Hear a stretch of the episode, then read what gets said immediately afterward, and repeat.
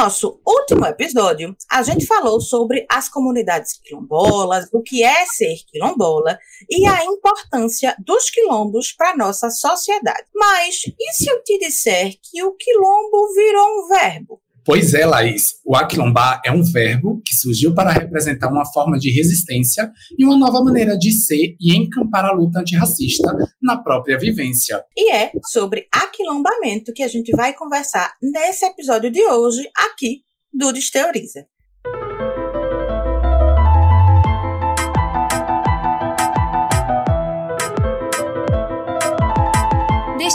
Desteoriza, um podcast sobre ciência e um monte de assunto que quase ninguém entende direito.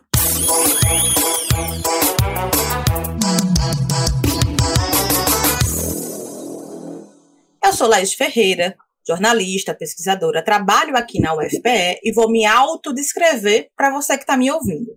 Eu sou uma mulher de pele clara, tenho estatura mediana, 1,63 de altura mais ou menos, tenho cabelos cacheados castanhos, cachos bem pequenininhos, meu cabelo é curto, ele é um pouco acima da base do pescoço, perto aqui das orelhas, um pouco volumoso. Ele hoje está dividido, com a parte da frente dividida para o lado direito. Eu estou usando uma blusa verde, de manga um pouco acima do meu cotovelo. Eu uso óculos, um óculos com uma armação preta. Meus olhos são castanhos eu estou usando um fone de ouvido branco. Eu me chamo Danilo Borges, eu sou jornalista e pesquisador sobre mídia e populações quilombolas. É, eu tenho 1,88m, sou um... 88 não, desculpa, 1,84m.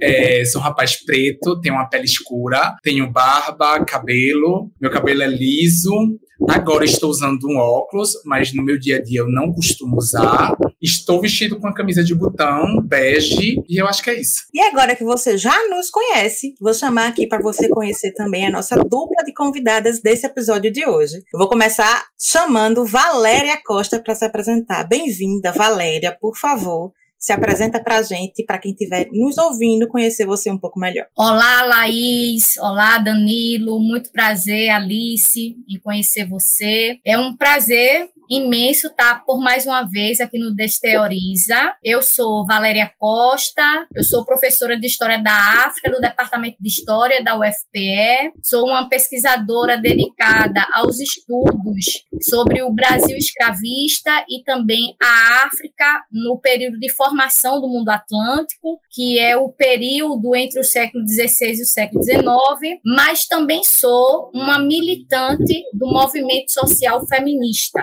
Eu sou uma mulher negra baixinha, com 1,53m de altura. É, eu tenho o cabelo crespo misturado com liso, ou seja, é uma fibra mista, bastante preto, mas já mesclado com os brancos. Tenho os olhos muito pretos, da cor do azevite, boca pequena, nariz fino. Minha pele, ela não é muito escura, mas não é clara, é uma pele acastanhada. Porém, eu sou uma mulher negra, um pouco nem magra e nem gorda, né? É, é, corpo mediano. Estou vestindo uma bata na cor laranja, que na frente tem uma imagem de uma mulher negra de turbante. Estou usando um par de brincos de prata é, no modelo de argolas, tamanho médio e estou usando um óculos de grau. A armação ela é redonda e na cor marrom clara. Bem-vinda, Valéria. Obrigada pela tua presença. Seja bem-vinda, Valéria. E outra convidada de hoje é a Alice. Seja bem-vinda, Alice. Por favor, se apresente. Olá, Laís, Danilo, professora Valéria. Olá, ouvintes do Desteoriza. Sou Alice Andrade, jornalista formada pela UFRN, mestra e doutora em estudos da mídia pelo PPG da UFRN também. Atualmente eu estou como professora substituta no Departamento de Comunicação Social, nos cursos de jornalismo e audiovisual, e eu atuo nas áreas de pesquisa do jornalismo digital, fotojornalismo e mídia e questões étnico-raciais. É, agora eu vou me autodescrever para vocês. Eu sou uma mulher negra de tom mais claro, tenho 1,54m, cabelos pretos e cacheados de tamanho médio, abaixo do ombro, uso óculos de armação marrom, brincos coloridos em formato de mandala estou vestindo uma blusa preta com casaco rosa e verde. Obrigada pelo convite. A gente que agradece, Alice, bem-vinda você também. E antes da gente começar o nosso papo, quero chamar você que está nos ouvindo para seguir o Desterioriza nas redes sociais, é arroba Desterioriza no Instagram, Facebook, Twitter, que agora é X, e TikTok. Também quero te convidar para você seguir o Desteoriza aqui no seu tocador de podcast favorito. Se você ainda não nos segue, por favor, faça isso. Vai ter um botão seguir aí perto do nome do Desteoriza, nessa página onde você está nos ouvindo. E aí você seguindo a gente, você recebe uma notificação toda vez que a gente publicar um conteúdo novo e assim você não perde nada aqui do Desteoriza, tá? E se você estiver ouvindo a gente pelo Spotify, tem aí também nessa sua página um lugar com uma pergunta que é para você dizer o que é que você achou desse episódio, se você gostou, se não gostou, e também usar isso para dar uma sugestão de conteúdo que você quer que a gente aborde aqui no Desteoriza, tá? Então, vamos começar o nosso papo, dados todos os recados, vamos começar o nosso papo, é, que é sobre aquilombamento. Mas para falar sobre aquilombamento, eu queria dar um passinho para trás, aproveitando que temos Valéria aqui conosco nesse papo, historiadora, especialista nesse período da historiografia brasileira que ela bem falou na, na sua apresentação. Queria começar o nosso papo, Valéria, para falar de aquilombamento, eu queria pensar sobre quilombos. Né? A gente não pode falar de aquilombamento sem pensar sobre quilombos e quilombolos. Eu queria começar essa conversa te perguntando o, como é que é essa formação do quilombo, como se dá essa formação dos quilombos, né, para que a gente consiga pensar o aquilombamento atualmente. Queria te ouvir um pouco sobre isso. Bom, é, vamos começar pela etimologia da palavra, né? Quilombo é uma palavra de raiz ambunda. A língua ambunda pertence aos povos da região central do continente africano, onde hoje estão Angola e o Congo. E é, o quilombo no continente africano era um território de ajuntamento de guerreiros, né? sobretudo dos povos ibangalas, que ficaram conhecidos pelos portugueses como jagas. Na mid passagem, né, na média passagem, ou seja, na violência do tráfico, na diáspora, quilombo foi uma nomenclatura para designar as comunidades, a princípio, de africanos fugidos da ordem colonial, sobretudo né, africanos aí do território da África Central, a, primeira formação de Palmares, que remete ao século XVI, o século XVI é o início das comunidades quilombolas no Brasil, eram africanos que podemos chamar, a grosso modo, de forma didática, de Angolas. Eles eram de língua ambunda, né? Então, eles vinham do que a gente chama do interlande, ou seja, do Congo e de Angola. Foram embarcados nos portos de Luanda, Benguela, Cassange e Ambridge.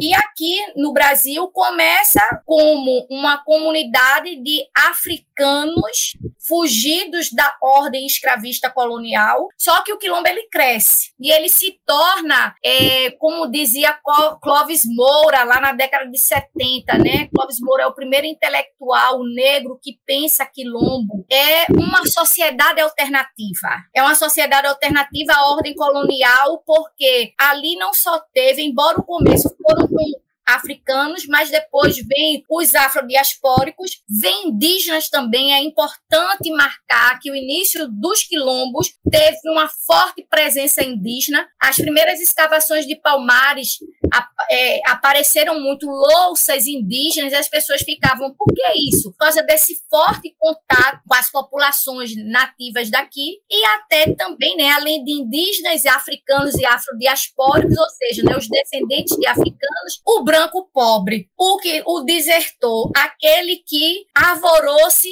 a fazer um caminho diferente daquele imposto pra, pela sociedade colonial, né? Então eu gosto muito de dizer que é uma sociedade alternativa, né? Palmares é, foi instituído no século XVII porque estava se tornando algo muito potente. Perfeito, Valéria. Agora que a gente já deu esse passinho para trás, né, para pensar e falar sobre quilombo. É, eu quero dar esse passinho para frente para vir para esse termo que dá, é, que é o tema desse episódio, que é aquilombamento. Né? E aí eu queria te ouvir, Alice, porque eu sei que você é, utiliza esse termo nas suas pesquisas, e eu queria que a gente começasse te ouvindo sobre o que é aquilombamento, como é que a gente poderia definir esse termo aquilombamento, aquilombar-se, esse verbo, né, que a gente falou nessa nossa abertura.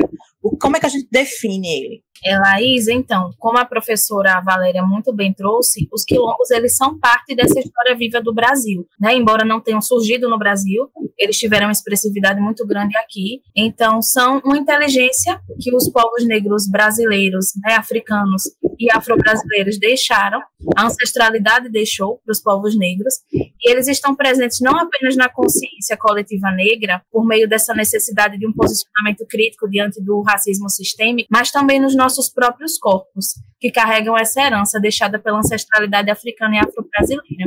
Então, o quilombo, né, vai se formar no aquilombamento como uma ferramenta ancestral. O aquilombamento é essa tecnologia ancestral, essa ferramenta ancestral que supre as necessidades do povo negro, onde que seja evocado, apresentando as diferentes dinâmicas ao longo do tempo, para que seja possível se adaptar à demanda de grupos negros em várias áreas. Então, nesse olhar sobre a formação histórica e social do Brasil, os quilombos são esse elemento de fundamental importância para delimitar um universo simbólico. Quando a gente fala de aquilombamento, estamos falando de um universo simbólico com caráter emancipatório que surgiu no passado, existe ainda hoje. Então, como vocês colocaram no início do episódio, os quilombos se transformaram em verbo, né? O aquilombamento o ato de se aquilombar é se unir para existir não só fisicamente, mas nas demais dimensões do humano. É reeducar, dialogar, compartilhar enfrentar, se posicionar, co-construir esse co nessa perspectiva da construção coletiva mesmo. É um corpo individual que se transforma numa experiência coletiva. A professora Valéria mencionou os quilombos na perspectiva de Clóvis Moura como uma sociedade alternativa ao domínio colonial, e essa essência do alternativo é o que define o aquilombamento. O aquilombamento é um modo de comunicação que vem é, num fio invisível do tempo, digamos assim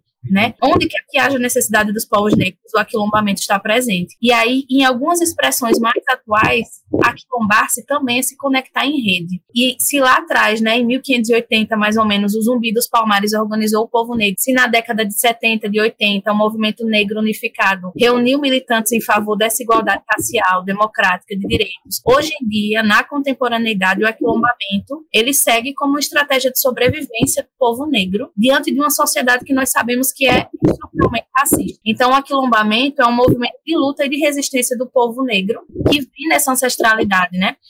E a primeira pensadora a abordar os quilombos, eu acho importante a gente citar, como modo de ação, né, como esse verbo, foi Beatriz Nascimento. E para ela, são essas brechas no sistema colonial, elaboradas pelos povos negros, que vão representar um instrumento nesse processo de construção e reconhecimento da identidade brasileira. Então, assim, para fechar, eu acho que a gente poderia dizer que aquilombar, o aquilombamento é uma ação coletiva do povo negro que ultrapassa a barreira do tempo. É essa insurgência dos quilombos enquanto instituição histórica e que hoje se molda de acordo com as necessidades contemporâneas de resistência. Queria fazer só um adendo, Alice, depois dessa sua explicação maravilhosa, você citou Beatriz Nascimento né? A gente tem aqui, para que você que está nos ouvindo aqui, né, ouvindo esse, esse, episódio, se você não conhece, enfim, a gente tem aqui uma série especial chamada Elas na Ciência, onde a gente aborda é, as contribuições de pesquisa e a vida de 16 pesquisadoras brasileiras. E uma dessas pesquisadoras é Maria Beatriz Nascimento, que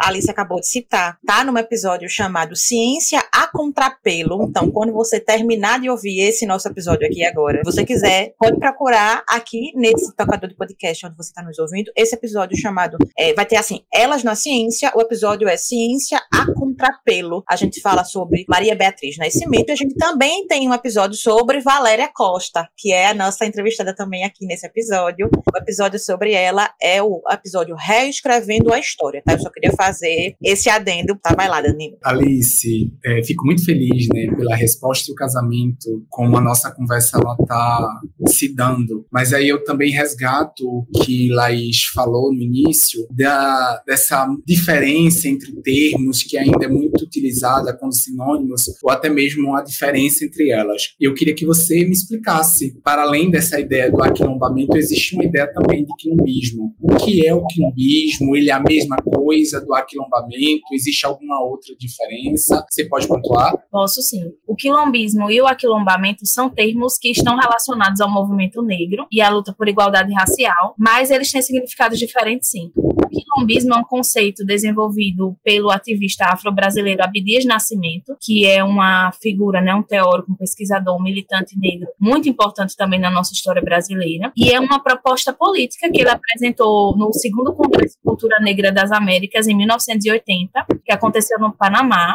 É uma proposta, de fato, é um documento que deu origem ao livro de mesmo título, Quilombismo. E nessa proposta, o Abdias Nascimento defendia a ideia de que os afrodescendentes no Brasil deveriam se unir e fortalecer sua identidade cultural, política, social, para que seja possível lutar contra o racismo e contra a opressão. Então, o termo quilombismo faz referência aos quilombos, essas comunidades autônomas, né, formadas por negros escravizados aqui no Brasil colonial. É, mas o Abdias Nascimento propunha também que os afrodescendentes eles tinham que se organizar de maneira semelhante, mantendo essa essência dos quilombos. Essas comunidades alternativas deveriam continuar existindo a partir da criação de uma rede de comunidades uma organização que promovesse a valorização de uma cultura afro-brasileira, a luta por igualdade de direitos. Então, o quilombismo era uma proposta que reconhecia a visão do quilombo como esse lugar de negros fugidos no início dessa formação histórica, mas propunha transcender isso para uma dimensão mais dialógica entre essas relações coletivas e solidárias do povo negro, das populações negras de diáspora e o próprio sistema econômico também. Então, o quilombismo ele é uma proposta política e teórica que faz menção à necessidade política de pessoas negras resgatarem sua memória que foi agredida sistematicamente pela hegemonia social ao longo do tempo. Então, isso é o quilombismo. Já o aquilombamento é um termo que vai se referir a esse ato de se organizar, se reunir, de resistir em comunidade com inspiração nessa formação política dos quilombos, né? E essa palavra é usada para descrever a ação de pessoas negras que se unem em busca da sua afirmação cultural, social, política, é, rumo a caminhos mais democráticos, visando enfrentar o racismo e a discriminação. É uma forma de empoderamento, de resistência, através dessa construção de redes é, de identidade, de apoio e de ação coletiva. Eu gostaria de fazer é, um breve complemento né, na, na colocação de Alice, que foi fantástica, para é, fazer uma ponte entre a proposta de Abdias com a ideia de quilombismo, o que a gente tem na contemporaneidade que os movimentos negros vêm encampando. O quilombismo, como bem colocou Alice, é uma proposta política, uma proposta política de organização da população negra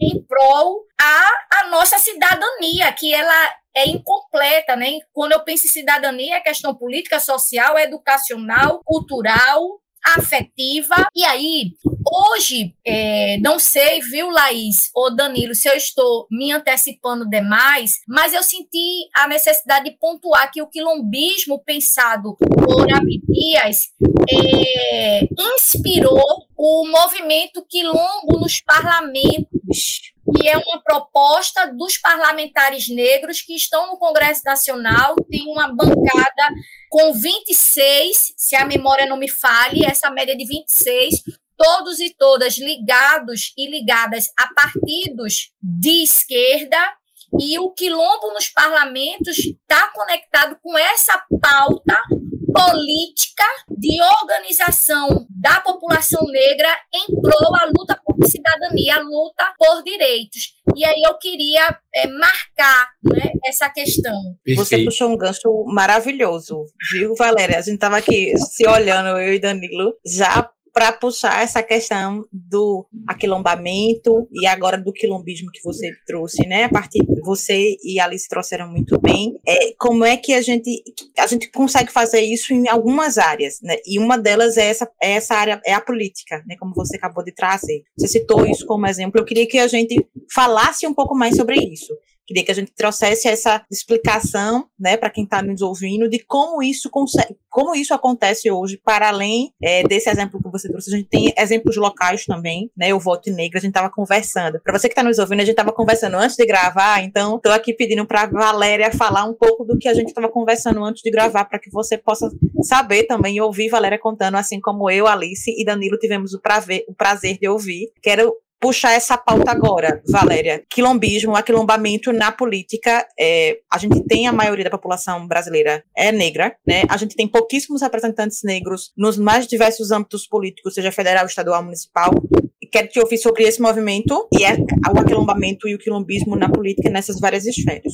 É bom, é, eu vou para a questão do quilombismo, né? Porque é essa orientação política de Abdias. E aí é, a gente não pode esquecer que Abdias foi deputado federal. É, ele encampa em uma luta né, na política com a pauta para a população negra, puxando uma coisa bem interessante. Não basta ser negro e estar na política, é preciso defender as nossas pautas. Não é todo mundo que é pretinho ou pretinha e vai para o afoxé, que defende as pautas importantes dentro da construção política racial. Indo aqui para o território pernambucano e aí para Recife, a Rede de Mulheres Negras de Pernambuco tem um projeto chamado Eu Voto em Negra, né? É um projeto que é, começou é, é, em 2020, né? E aí é, é um projeto que promove o fortalecimento de candidaturas de mulheres negras. Elas não são, é, é, importante colocar, elas não são da rede de mulheres negras. Uma ou outra depois acaba se aquilombando com a gente, mas a gente leva é, um debate, um diálogo para as candidatas negras que querem é, preparar-se dentro da pauta de construção racial, não é? Porque tem muita candidata negra, muito candidato negro, porém nem todos, como eu coloquei anteriormente, né, estão levando as pautas sensíveis à população negra. Então, o Eu Voto Negra é um projeto potente.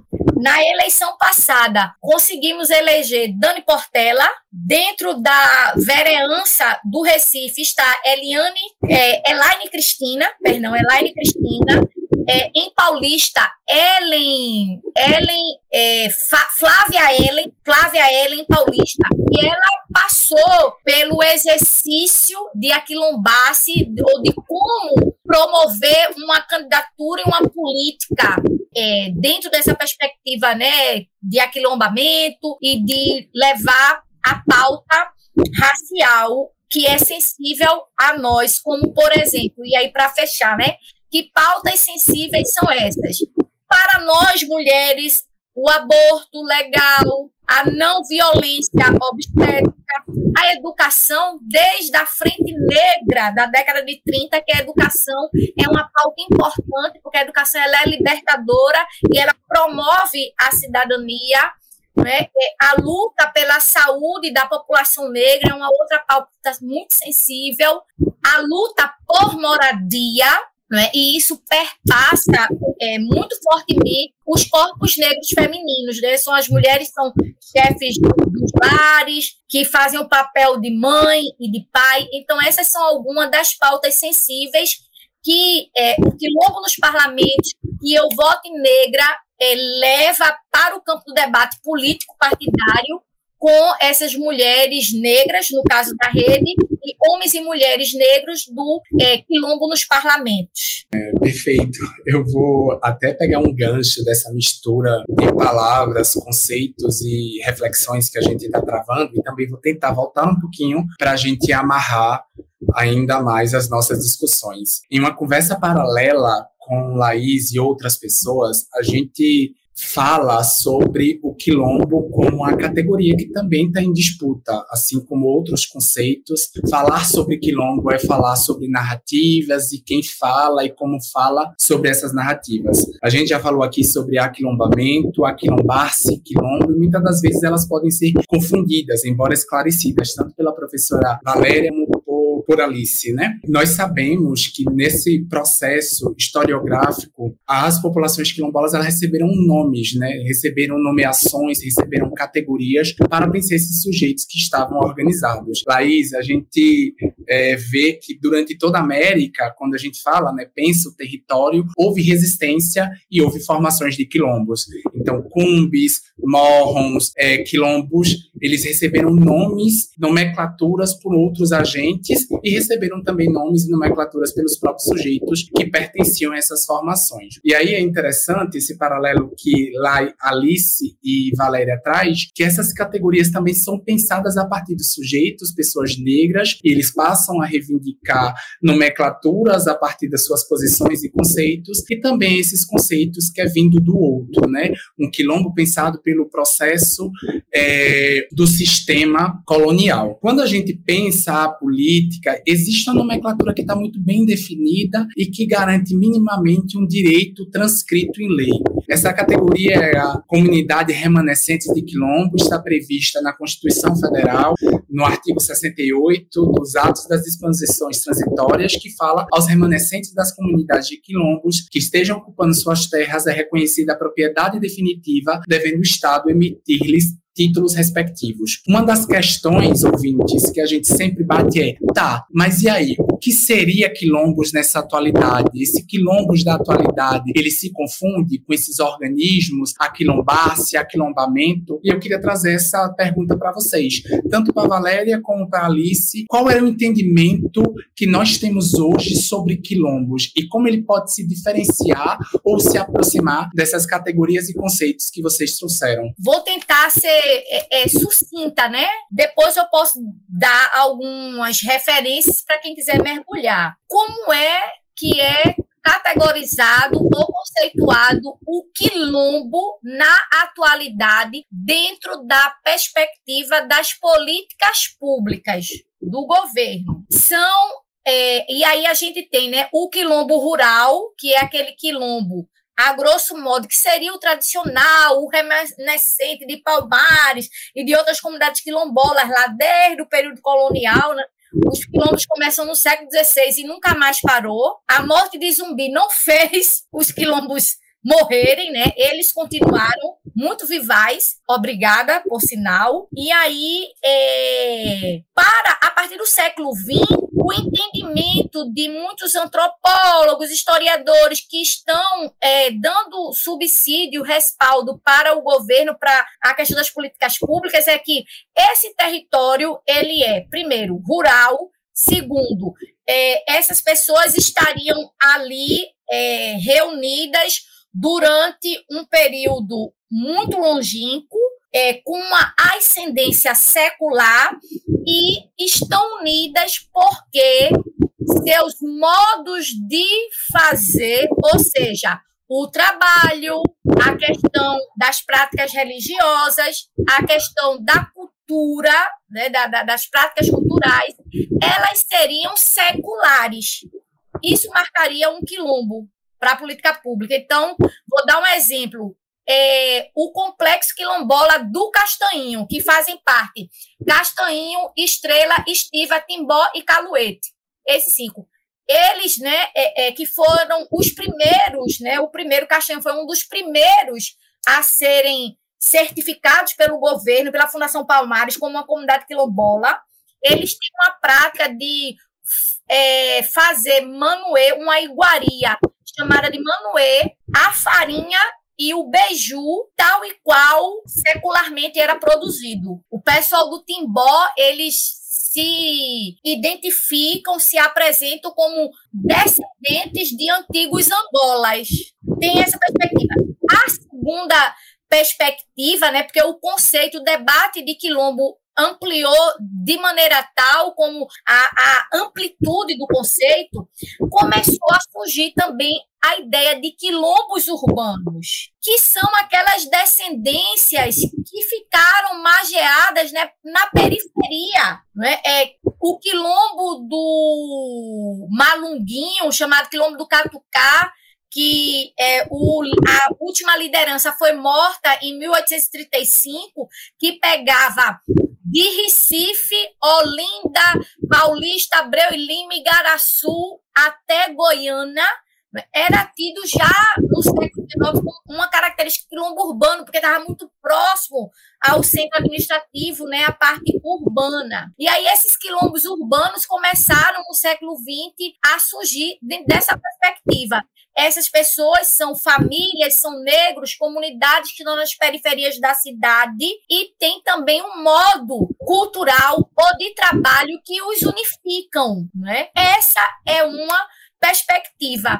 Eu acho que a terceira perspectiva é justamente esse deslocamento conceitual e prático de pensar no aquilombamento, né, nesse movimento mais amplo que os movimentos sociais negros defendem. É, é, a Constituição brasileira de 1988 reconhece né, os direitos das comunidades quilombolas e determina que o Estado tem que emitir esses títulos de propriedade para as comunidades, reconhecendo seu direito à terra e a sua posse tradicional. É para ser dessa forma, embora a gente saiba que na prática a dificuldade é muito grande dessas demarcações. O INCRA, que é o Instituto Nacional de Reforma Agrária, se eu não me engano a sigla, é responsável por identificar e certificar as comunidades quilombolas, né, ajudando a, a garantir seus direitos territoriais, mas eu acredito que a relação dessa ideia de quilombo com o conceito de aquilombamento hoje em dia, principalmente se a gente recortar na comunicação, que é minha área, por exemplo, eu acho que está muito ligada à dimensão da preservação histórica e do combate às imagens estereotipadas que se tem dos povos quilombolas, que acaba aprisionando essas pessoas num lugar fixo que muitas vezes é pejorativo e prejudica também a defesa de políticas públicas. É colocado muitas vezes nesse lugar do identitário, entre aspas, como se essa discussão dos direitos das comunidades quilombolas fosse apartada de um debate muito maior, que é o debate pelo nosso próprio povo, debate pelo, pela própria democracia. Então, defender os direitos territoriais dos povos quilombolas significa garantir que eles possam continuar vivendo manter seus modos de vida tradicionais e garantir a diversidade da nossa população. Perfeito. Eu vou seguir, tá, Laís? É um pouquinho com essa conversa de Alice, que fiquei muito interessado, né, na área da comunicação, como é que tem se pensado esses aquilombamentos, né? Pensando que a, as redes sociais digitais elas têm sido palco para um ativismo, já tem conceito chamado de cyberativismo que desenvolve a luta e dentro dessa luta existe uma perspectiva racial, né? Pessoas negras lutando dentro desse ambiente digital. E aí eu gosto sempre dessa luta e aí rememoro os escritos e as falas de Nego Bispo que ele fala que o quilombo da contemporaneidade é lutar contra o sistema colonialista. Pensando nessa essa perspectiva que existe é, núcleos de pessoas negras trabalhando nas redes sociais digitais como ferramenta de potência, de crescimento, eu estou querendo denominar de um aquilombamento digital, eu queria que tu me falasse se existe essa relação, se há essa nomenclatura e se não há, como é que tem sido essa prática nos meios de comunicação de modo geral, mais específico para internet e redes sociais digitais. É, Danilo, então, as mídias negras, né, que se autodeclaram dessa forma, são coletivos inspirados na potência política dos quilombos, que enxergam na comunicação um instrumento central da luta contra o racismo. Então, eu acredito que falar sobre quilombos virtuais digitais faz muito sentido, porque hoje em dia essas práticas elas são feitas nesse ambiente nesse não território, digamos assim, né, virtual, digital. E essas mídias negras, elas produzem o, o que elas chamam de jornalismo antirracista, que é exatamente esse jornalismo comprometido com as pautas. A professora Valéria pontuou no contexto da política que não adianta ser serem pessoas negras ocupando espaço se não há compromisso. Nós temos exemplos, né, ao longo dos, dos últimos anos de pessoas negras que ocuparam espaços, como na própria Fundação Palmares, né, eu esqueci o nome do, do profissional que ocupou esse espaço, mas ele não tinha nenhum compromisso com as lutas antirracistas. Sérgio Camargo. Sérgio Camargo, exatamente. E o jornalismo antirracista é um produto do trabalho desses grupos midiáticos que se aquilombam para propor novos espaços de existência e matrizes de visibilidade diferente para pessoas negras que fujam desse lugar de estereótipo, desse lugar racista pejorativo. Eu gostei muito da, da, da tua resposta, porque casou com um pensamento meu que eu venho namorando, me apaixonando por esse pensamento, que é o cyberacontecimento. Justamente quando o movimento ganha pulsão nas redes sociais e a partir dessa pulsão que se dá nas redes sociais desaguam para a comunicação, vendo a possibilidade de critérios de notícia e deságua em um movimento orgânico. Então, eu acredito, seja ele é quilomba, quilomba Alcântara, Alcântara é quilombola, que ganha ali uma expressão muito grande no Twitter, sai do Twitter, vira pauta no jornalismo, sai do jornalismo e vira uma pauta política. É, são formas que os movimentos, principalmente os movimentos negros, têm se estabelecido e construído para pensar as suas ações. E essas ações também se dá é, dentro desse processo que a gente não está fisicamente, mas também está digitalmente criando personas e narrativas. Agora eu acho que é com você, Laís, para puxar a professora Valéria para nosso assunto. Tem uma. A gente está trazendo algumas perspectivas de é, exemplos, digamos assim, práticos desse aquilombamento do quilombismo, que é isso que a gente está conversando. A gente falou sobre política, a gente falou sobre comunicação, sobre mídia, e eu queria trazer duas perspectivas que eu acho que Valéria pode continuar nessa contribuição com a gente aqui nessa, nessa conversa que eu tô amando, viu, gente? Eu tô adorando esse episódio, tô aprendendo demais. Uma primeira perspectiva que eu acho que tanto Valéria quanto Alice podem trazer, afinal, as duas estão em sala de aula, as duas são professoras, eu queria trazer um pouco dessa perspectiva do aquilombamento na educação, né? Porque eu acho que a gente é, é, também nesse espaço, é também no espaço da educação, seja ela na educação de criança pequenininha até nível superior, professor em sala de aula, é também no espaço da comunicação é, que o aquilombamento pode acontecer, né? Eu queria te ouvir um pouco, Valéria, a partir da sua experiência como professora em sala de aula, também ouvir a Alice depois sobre como vocês enxergam essa possibilidade de aquilombamento na educação. É, Laís, Danilo, Alice, como é que eu penso, né? Como é que eu opero dentro desse novo conceito é, de quilombo, né? Essa ideia de aquilombar-se para pensar o meu exercício docente. Como eu sou professora de uma universidade federal, na qual os corpos negros eles, eles são invisíveis e também invisibilizados. Eu estou num departamento composto por 22 docentes, no qual só existe três negros, duas mulheres negras e um homem negro não é? E aí é, não é possível me aquilombar dentro da perspectiva dos meus pares. Né? Embora Laís estivesse colocando aí que essa perspectiva do aquilombar-se dentro das mídias, da comunicação, se defende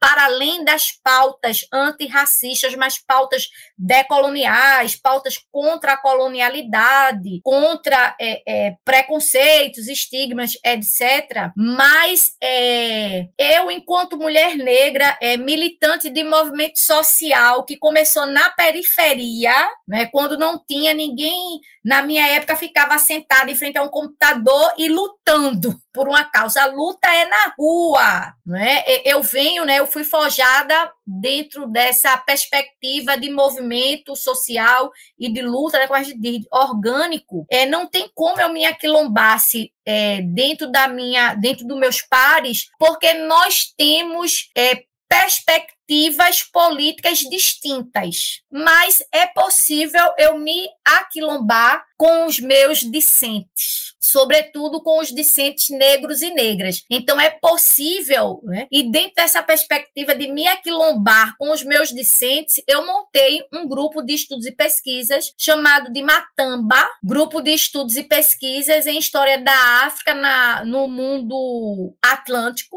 né? A gente aí só pensa história de África é, e a história da África do século XVI a, até a primeira metade do século XIX. E coincidentemente, embora tenha estudantes brancos, mais 95% é formado por negros e negras. Uma outra coisa que eu acho é, interessante, ontem eu estava dando uma entrevista para uma outra profissional, e aí eu disse a ela, eu disse, olha, eu acho impressionante como é no meu grupo de estudos meus PIBICs, que são os programas institucionais de iniciação científica, as monitorias majoritariamente são de corpos negros e negras. Eu estou fazendo ação afirmativa, não preciso nem fazer grande esforço, porque o meu corpo, o meu discurso, a minha prática, ela já tem um chamamento para o aquilombar-se com o corpo decente, né? E eu tenho me fortalecido nesse movimento de aquilombar-se dentro do movimento negro feminista, né? Eu faço parte da rede de mulheres negras de Pernambuco.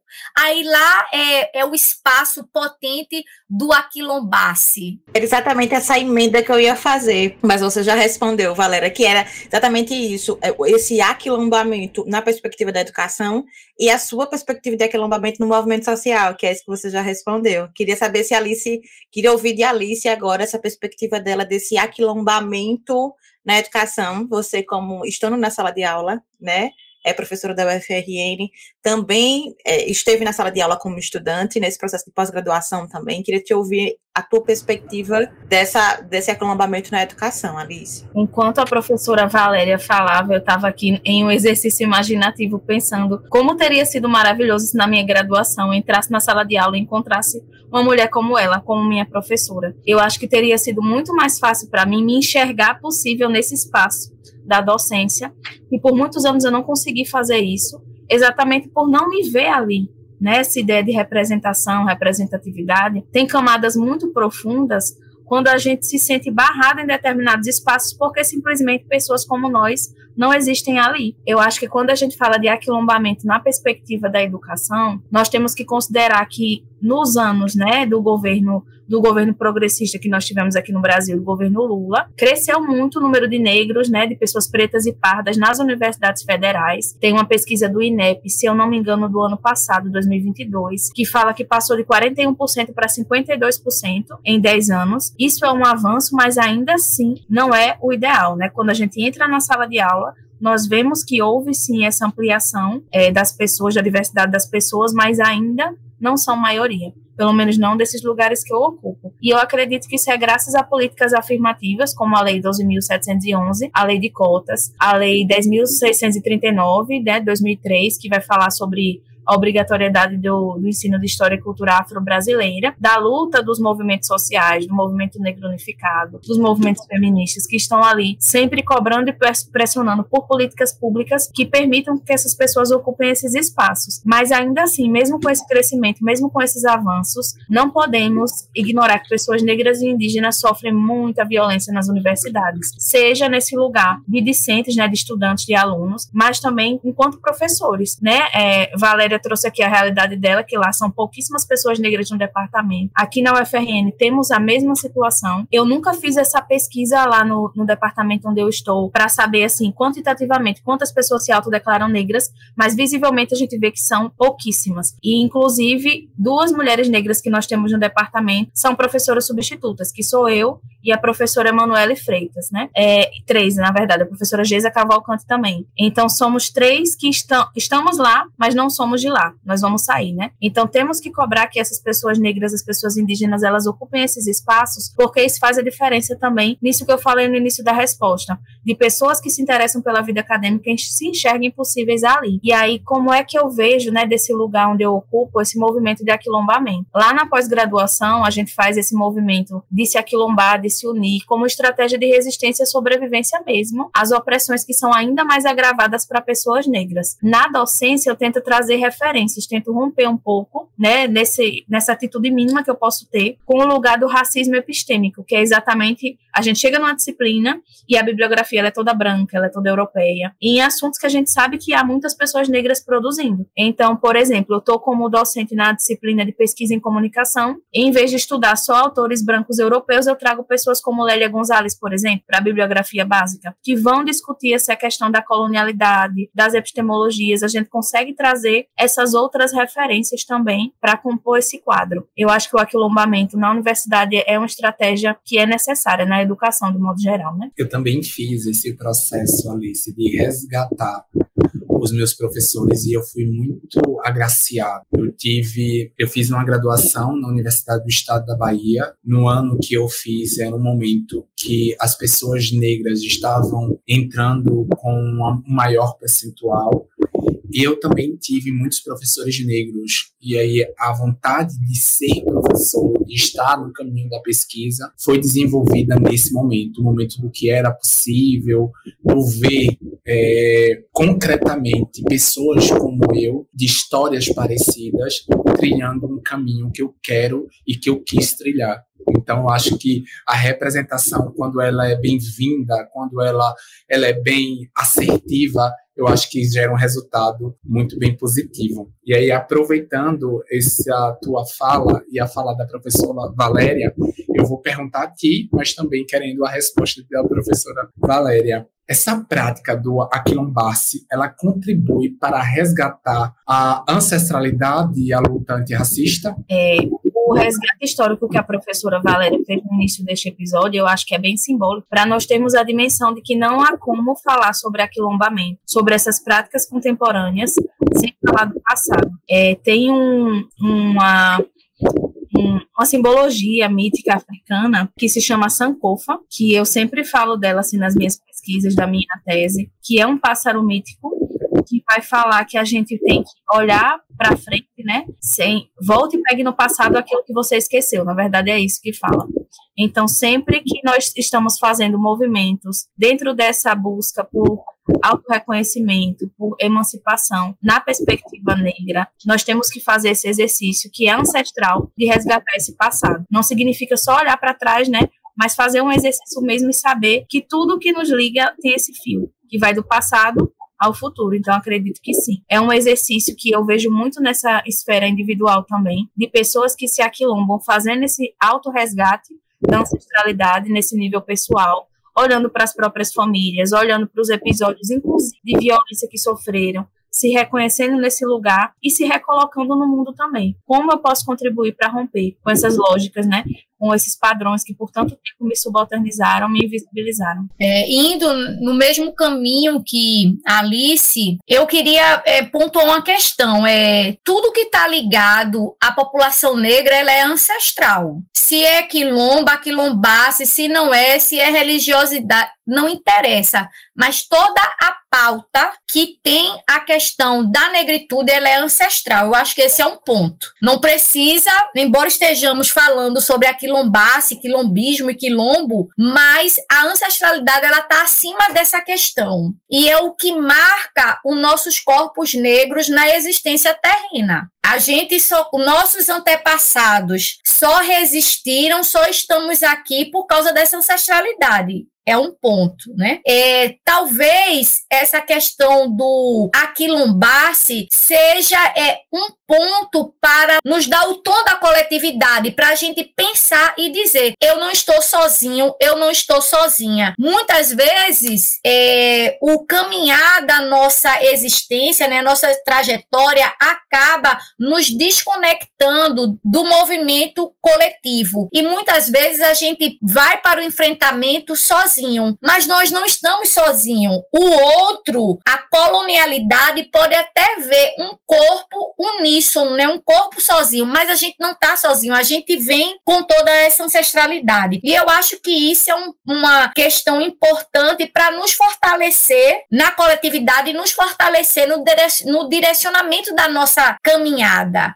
Chegou a hora do nosso quadro Pegando Bigu, em que conhece alguma pesquisa, o projeto de extensão sobre o tema. Hoje a gente vai conhecer o trabalho de Jaqueline Franco, professora, educadora antirracista, mestre em educação com a dissertação, que traz o conceito de cyberquilombismo. Bora conferir? Pegando bigu, meu irmão.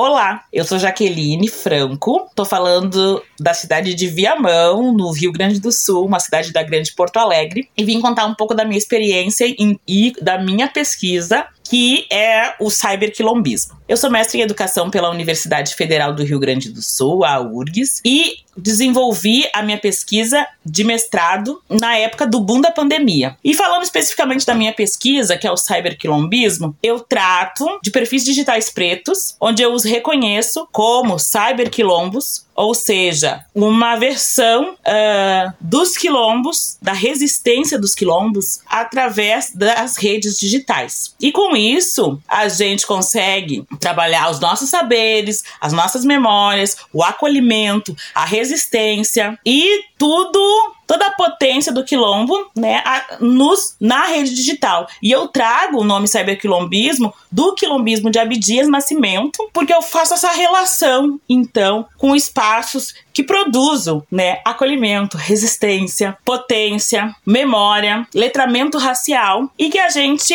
se ampara, mesmo que a gente esteja num lugar que a gente não seja hostil para nós mesmos, a gente tem ali aquele amparo dos perfis digitais uh, que nos proporcionam então essas, esses conceitos que eu trouxe para vocês. Agora é o momento da gente descobrir quais as indicações de conteúdo que vocês trouxeram para a gente. Alice, quais as indicações você trouxe para entender mais sobre aquilombamento? Danilo, como eu ocupo esse espaço acadêmico, né, as minhas indicações elas vão nesse sentido, de alguns textos que eu acho que são importantes para nós entendermos essa ideia do aquilombamento. É um texto chamado Quilombos Virtuais, as novas expressões de reterritorialização, resistência, ativismo e empoderamento negro nas redes sociais. Esse texto é da Renata Nascimento e do Cristiano Henrique dos Santos. O segundo é Aquilombamentos Artísticos Contemporâneos, do professor Daniel Meirinho, aqui na UFRN, em que ele vai falar de novos modos de visibilidade, de representação e modos de presença, a possibilidade de novos lugares de enunciação na fotografia negra. É, eu queria indicar também um livro chamado Uma História Feita por Mãos Negras, da Beatriz Nascimento. Nele, ela vai trazer essa ideia do quilombo como potência política, que se traduz no aquilombamento,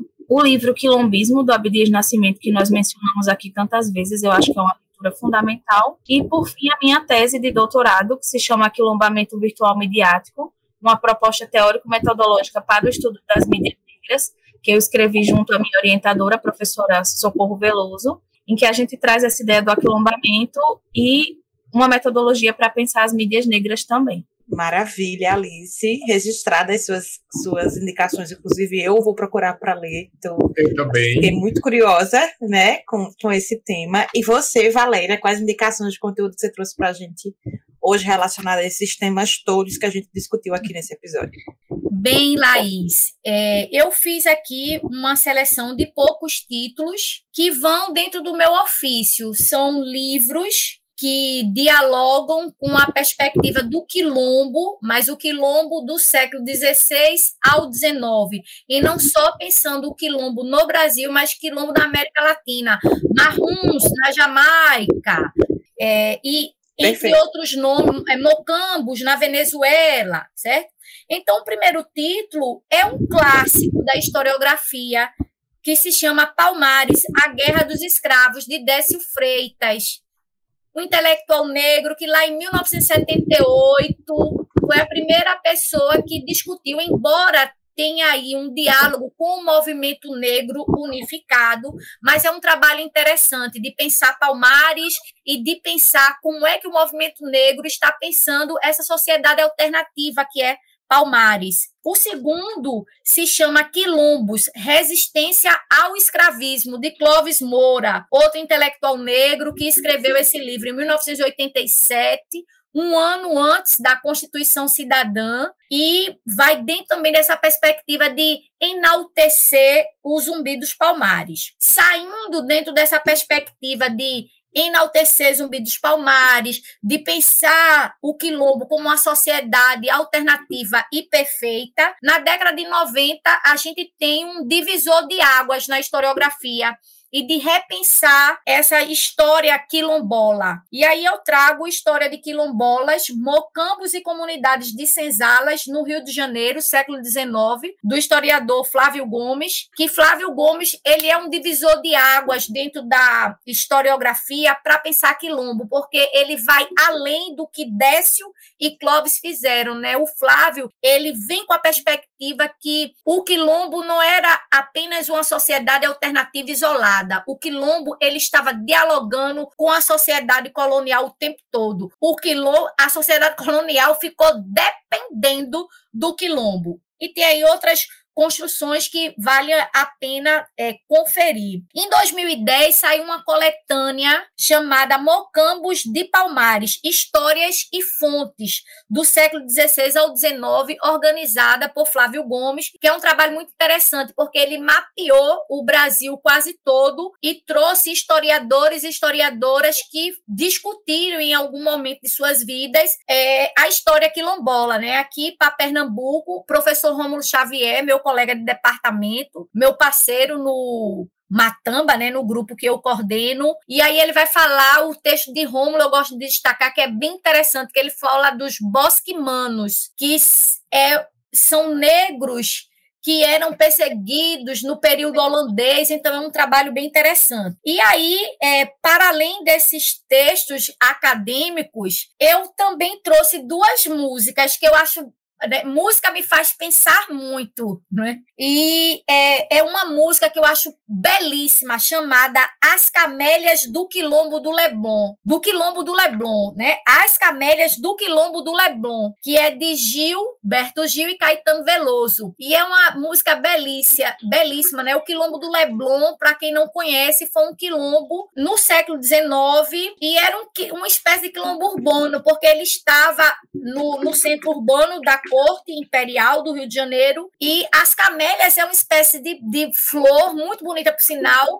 E a princesa Isabel, ela teve uma parte na história da vida dela que era da fuga a muitos escravizados, né? Então, o quilombo do Leblon foi um quilombo que, embora ela deu fuga, mas não foi ela que construiu, tá? O protagonismo não é dela. Então, escutem a música, que é linda, e fala dos capoeiras nas ruas do Rio, fala da Guarda Negra, da Redentora. É uma música que acaba pontuando vários, é, é, vários, várias perspectivas da história quilombola, para além de Palmares. E a outra música é, dialoga com Alice. É uma música jovem de Abiludu, que é um compositor negro pernambucano, um rapaz jovem, e ele tem uma música chamada Quilombo Urbano. E ele dedicou essa música a Guitinho da Xambá, ele dedica ao Quilombo Urbano da Xambá. E aí o clipe é muito interessante, que são jovens chamando, vamos nos aquilombar, vamos nos aquilombar. E aí discute racismo, tudinho, e a juventude. É importante a gente pautar, né? É, como a juventude negra está pensando essa questão do aquilombasse. E essa música, ela me faz pensar muito sobre isso também. É isso. Maravilha.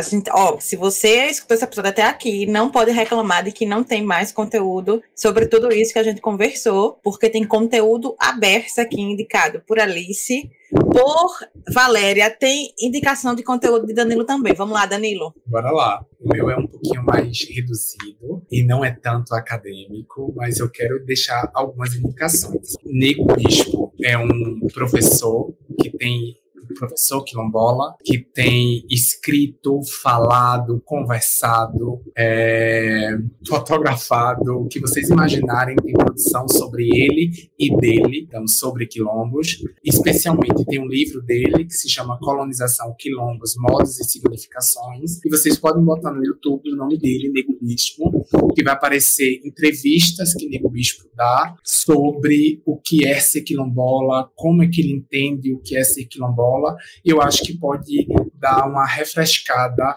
e uma uma abertura no nosso pensamento sobre quilombos. Além disso, eu gosto de uma série da Folha de São Paulo, também está disponível no YouTube, que se chama Quilombos do Brasil. São quatro episódios, fala sobre os quilombos, e eu acho muito interessante para a gente pensar como se formou os quilombos no nosso território brasileiro. Para além disso, pego o gancho de Alice e faço também as indicações dos meus inscritos. Coloque ali na internet Danilo Borges, junto com Giovana Mesquita ou Danilo Borges, junto com Márcia Guena, são professoras que me acompanharam durante essa minha trajetória, durante não, é, nessa trajetória acadêmica que ainda está acontecendo. É, pesquisem e aí eu venho escrevendo um pouquinho sobre o meu entendimento junto com esse pessoal sobre populações quilombolas. Perfeito. Alice, eu acho que tem mais indicação. Vamos lá, Alice. É só um complemento, né, que Danilo citou a professora Márcia Guina, que é uma pessoa importantíssima quando a gente fala de aquilombamento, porque é uma das fundadoras e a coordenadora do GP de Comunicação Antirracista e Pensamento Afrodiaspórico da Intercom, que é uma das principais associações de pesquisadores em comunicação no Brasil, e ela trouxe, né, essa organização para discutir questões raciais dentro desse congresso que é tão importante na nossa área, mas esse espaço não existia. Ela reúne esses pesquisadores e pesquisadoras negros para poder construir esse espaço tão importante. Então é alguém que é bem fundamental a gente citar, com certeza. Valéria, tem mais indicação também.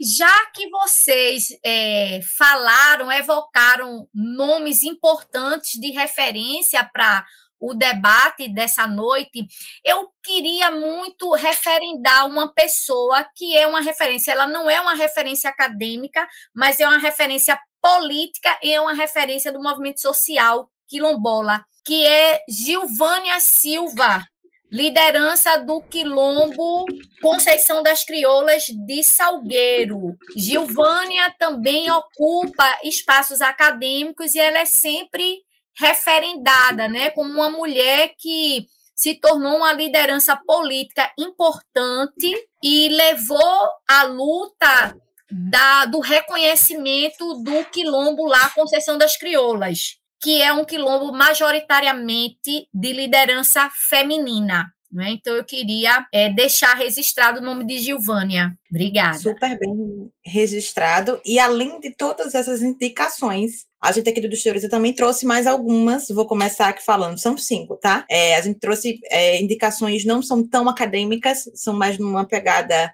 é, que você consegue acessar todas elas também na internet com muita facilidade. A primeira delas é um coletivo chamado Afro Tometria, que é um coletivo que revela a sua força no aquilombamento por meio de imagens, tem registros que contam essa pluralidade de olhares, de formas, né? E eles fazem questão de reforçar essa ideia. Então é o coletivo Afrotometria. Você consegue achar esse perfil no Instagram afrotometria. A segunda indicação é uma reportagem online é, Valéria até citou o nome desse portal na fala dela, que é o Gelé 10, né? Algumas pessoas falam Gelé 10, outros Gelé 10, mas é uma reportagem chamada Aquilombamento, Conexões de Afeto e Ancestralidade, né? Que é, foi publicada no site da Gelé 10, então você consegue achar facilmente também jogando esse nome na internet. Né? Eles fazem, hum, nessa websérie, um resgate histórico, enfim, é bem interessante de ler aquilombamento, conexões de afeto e ancestralidade. A terceira indicação é um vídeo chamado Aquilombamento na Prática. Ana Paula Chongani, junto com a família Quilombo, eles conversam sobre práticas de, de aquilombamento, né, maneiras de se aquilombar, né, uma conversa livre, leve e solta, revelam as dinâmicas de aquilombamento no piano é um vídeo que está disponível no YouTube. Você coloca lá Aquilombamento na Prática, Ana Paula Chongani vai achar. Nossa quarta indicação é um podcast chamado É Tudo Quilombo? É uma pergunta, né? Então, a produtora cultural baiana Stephanie Souto traz esse tema no primeiro episódio, um episódio chamado Aquilombar-se Aqui e Agora, né? É uma produção que fala é, sobre esse silêncio, né? Que, que é trazido a partir da perspectiva dos quilombos das pessoas negras é, e com formas de se aquilombar para escancarar essa, essa a sociedade racista e etc. Então, ela fala desse processo de aquilombamento nesse podcast chamado É Tudo Quilombo, você vai lá no YouTube, vai achar esse vídeo, bota lá, é tudo quilombo, vai achar. E aí, dentro dos vários episódios que tem, tem o episódio número um, chamado Aquilombar-se Aqui e Agora. É, e a nossa última indicação é também um vídeo chamado O Poder do Aquilombamento, que nada mais, nada menos do que Cananda Heller. Se você é uma pessoa que anda aí pelas redes sociais já deve ter que conhecer Cananda Eller, que é conhecida como Deusa Cientista, arroba Deusa Cientista no Instagram. Ela faz diversos vídeos para o YouTube também, diversos vídeos no Instagram. Muito, muito legal, se você não conhece o trabalho dela, fica aqui a dica para você conhecer. Ela é química, mestranda em ciência, em ensino de ciências e faz divulgação científica e ela fala num desses episódios sobre aquilombamento, né? Ela divulga o aquilombamento com é, esse, esse olhar e essa voz de luta de uma mulher negra, de uma cientista negra, né? E é essa fala que eu estou me referindo, chamada O Poder do Aquilombamento, é uma fala que ela fez no TEDx de Campo Grande. Então você vai jogar aí no YouTube O Poder do Aquilombamento, Cananda Eller, Cananda com K, Eller com dois L's. TEDx Campo Grande, você vai achar tranquilamente. É um vídeo curto, não demora, mas é um vídeo muito bom, que a gente acha que vale a pena também para ajudar a trazer mais informações sobre esse tema que a gente está conversando, para além de todo esse conteúdo maravilhoso que a gente teve aqui nesse episódio. E você não precisa se preocupar, porque todas as indicações que a gente deu aqui, tanto as indicações de Alice, quanto as de Valéria, quanto as de Danilo, quanto essas que a gente deu aqui do Desteoriza, todas vão estar nas nossas redes sociais, em especial no Instagram. Vão ter lá posts no feed detalhando bem direitinho essas indicações. Também vai ter um destaque, né, lá, indicações 3, que a gente vai juntar todas as indicações desse episódio. Acho que a Alice tem mais indicação. Fala lá, Alice. Na que você mencionou a afrotometria, né, e o artigo que eu indiquei do professor Daniel Meirinho é uma análise sobre a produção deles. Então, Maravilha. Maravilha. Então aí tá tudo conversando de alguma forma, né? Então, não, não, se você não conseguiu anotar, não se preocupe, todas essas indicações vão estar nas nossas redes sociais, arroba Desteoriza, principalmente no Instagram, você pode ir lá conferir bem direitinho, vai estar no feed, vai estar nesse destaque que eu falei, é aqui no Instagram. Bom, nosso episódio chegou ao fim, eu quero aproveitar para agradecer esta verdadeira aula que tivemos aqui neste episódio, sobre não só sobre aquilombamento, mas sobre quilombo e todas as temáticas que envolvem esse assunto. É, quero agradecer muito a disponibilidade de Alice, de Valéria, quero abrir esse espaço para vocês, enfim, se despedirem, falarem o que quiserem, é, deixarem em arroba do Instagram se quiserem, a maneira que as pessoas podem achar vocês para se comunicar, fiquem à vontade. Vamos começar para Alice. É, gente, eu gostaria de pedir licença para, nesse fechamento, trazer uma citação da professora Beatriz Nascimento, que traduz bem a ideia de aquilombamento, desse quilombo que continua ao longo da história. É uma citação do artigo O Conceito de Quilombo e a Resistência Afro-Brasileira, que está no livro Cultura em Movimento, da Elisa Larquim Nascimento. Ela diz assim, abre aspas, o quilombo é um avanço, é produzir ou reproduzir um momento de paz. Quilombo é um guerreiro quando precisa ser um guerreiro, e também é o recuo quando a luta não é necessária. É uma sapiência, uma sabedoria, a continuidade de vida, o ato de criar um momento feliz, mesmo quando o inimigo é poderoso, e, me e mesmo quando ele quer matar você. A resistência, uma possibilidade nos dias de destruição. Fecha aspas. Então, com essa citação da professora Beatriz Nascimento, eu quero agradecer imensamente ao Desteoriza pela oportunidade, a todo mundo que está ouvindo o episódio. Obrigada, Laís e a Danilo, pela alegria e pela honra de estar aqui e aprender tanto com a professora Valéria Costa.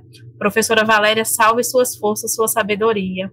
Foi incrível compartilhar esse momento com você e muito obrigada a todo mundo. Alice, a gente que agradece. Muito obrigada também pela sua disponibilidade, pelo seu conhecimento, pelo seu partilhar aqui com a gente.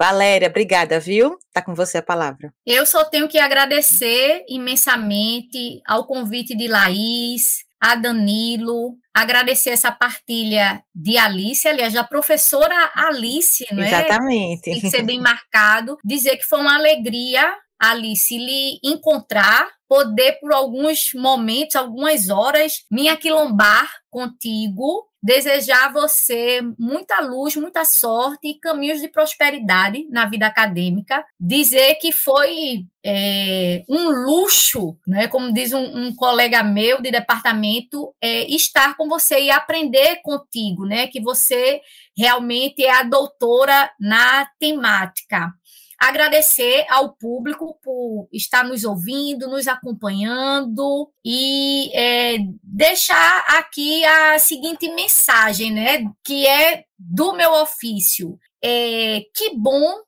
que o conceito quilombola ele foi remexido, ajustado e ampliado, porque quando eu fico ouvindo e acompanhando como as pessoas falam sobre a sobre quilombismo, o que eu faço na minha prática do movimento social, é bem diferente do quilombo histórico, né? É, e tem uma coisa que foi é, colocada muito por Clovis Moura, a ideia desse quilombo que é quase que um paraíso, não é? Isso aí colou e foi adiante e a gente ainda, né, quando Laís cita Beatriz Nascimento, é assim, o quilombo é um, todo mundo quer ir para esse quilombo, né? E aí quando a gente vai para a historiografia, a coisa tem outras nuances, outras faces.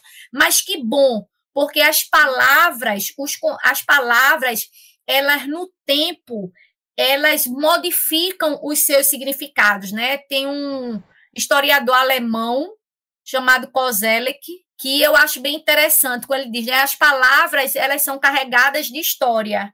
E que bom que a palavra quilombo é, tornou-se um verbo aquilombar-se, pensou também quilombismo e modificou o conceito que foi é, construído lá atrás. Né? Então, que bom, é mais uma estratégia da população negra de é, pegar muitas vezes aquilo que é talvez danoso de uma experiência de luta forjada em sentimentos que não são tão legais e a gente potencializa de forma bacana, de forma é, é, interessante para o nosso bem viver, né? E aí, para fechar, como pensou a Inês César, né? Que negritude, esse conceito, enquanto o colonizador falava que negre era negativo, ele foge à negritude para falar da nossa ancestralidade, da nossa identidade e da nossa resistência negra. Maravilha, Valéria. E eu quero agradecer, obviamente, a Danilo por ter aceito o nosso convite para dividir aqui essa apresentação junto comigo e pelas excelentes contribuições nesse episódio. Danilo, muito obrigada. Fica aqui para você se despedir também. Agradeço muito a vocês, a Alice, a Valéria, a Laís. Eu acho que eu vou refazer como a professora Valéria falou. A professora Alice, a professora Valéria, e eu acho que daqui a pouco a professora Laís, é, pelos ensinamentos e construção. É, assim como a Sankofa, eu até falei aqui para a Laís, eu tenho ela tatuada, eu acho que a gente se constrói também pelo nosso passado, eu acho que é isso que a gente está fazendo. É uma construção que é coletiva, que outras pessoas balizaram para a gente estar tá aqui, e que a gente vai servir como baliza para outros, né, para os nossos. Também quero agradecer os ouvintes, as pessoas que estão aí do outro lado nos ouvindo, e que fique como um canal aberto para novas pesquisas, novas construções e melhor, para novos conhecimentos a partir de pessoas como a gente. É isso. Maravilha, Danilo. Esse episódio foi um presente. E aí, eu, eu geralmente não faço isso é, quando eu estou apresentando. Se você acompanha o Historiza, você sabe disso. Mas eu quero aqui pontuar essa aula que foi esse episódio aqui pra gente. Espero que você que esteja ouvindo tenha gostado também. Acho que Valéria quer falar um pouquinho. Diz aí, Valéria. Não, eu só quero tomar a liberdade desse momento para fazer a propaganda do Instagram do meu grupo. Por favor. Pesquisa, né? É arroba matamba UFPE. Acompanhem, curtam. Sempre que tem é, reuniões, nós colocamos lá qual o texto, a data, horário, sala, colocamos tudo lá e, embora seja um grupo formado por estudantes da graduação e mestrado da UFPE, mas ele é aberto ao grande público. É só chegar lá, ler e vir partilhar com a gente. Obrigada, Laís. Obrigada, Danilo. A gente que agradece, eu quero agradecer, como bem disse Danilo, você aí que está nos ouvindo, que chegou aqui até o final desse episódio. Já quero te pedir, dos vários pedidos que a gente já fez no começo, para você, se você gostou desse conteúdo, envia esse conteúdo, é, compartilha esse episódio com alguém que você conhece, que você acha que vai se interessar por esse tema, que vai ser legal ouvir essa história, tá? Quero te lembrar que o Desteoriza é produzido por servidores da Diretoria de Comunicação da UFPE e é também um projeto de extensão da mesma universidade e te lembrar de você seguir a gente também nas redes sociais, arroba Instagram, Facebook, Twitter, que agora é X, e TikTok. Seguir a gente no seu tocador de podcast favorito. Apertar aí no botãozinho seguir. Se você ainda não fez isso, por favor, faça, tá? E quero te dizer que foi um prazer dividir com vocês, que estão aqui conversando comigo, e com você que está nos ouvindo, esse episódio, tá? Esse episódio ele foi apresentado por Danilo Borges e por mim, Laís Ferreira. Teve produção de Jonas Lucas Vieira, Marília Félix e Laís Ferreira. Edição de Laura Mar Marinho e design de Sandra Chacon, Ludovico Soares, Marcos Melo e Ana Letícia Buarque. Eu e toda essa galera, a gente te espera no próximo episódio. Até lá!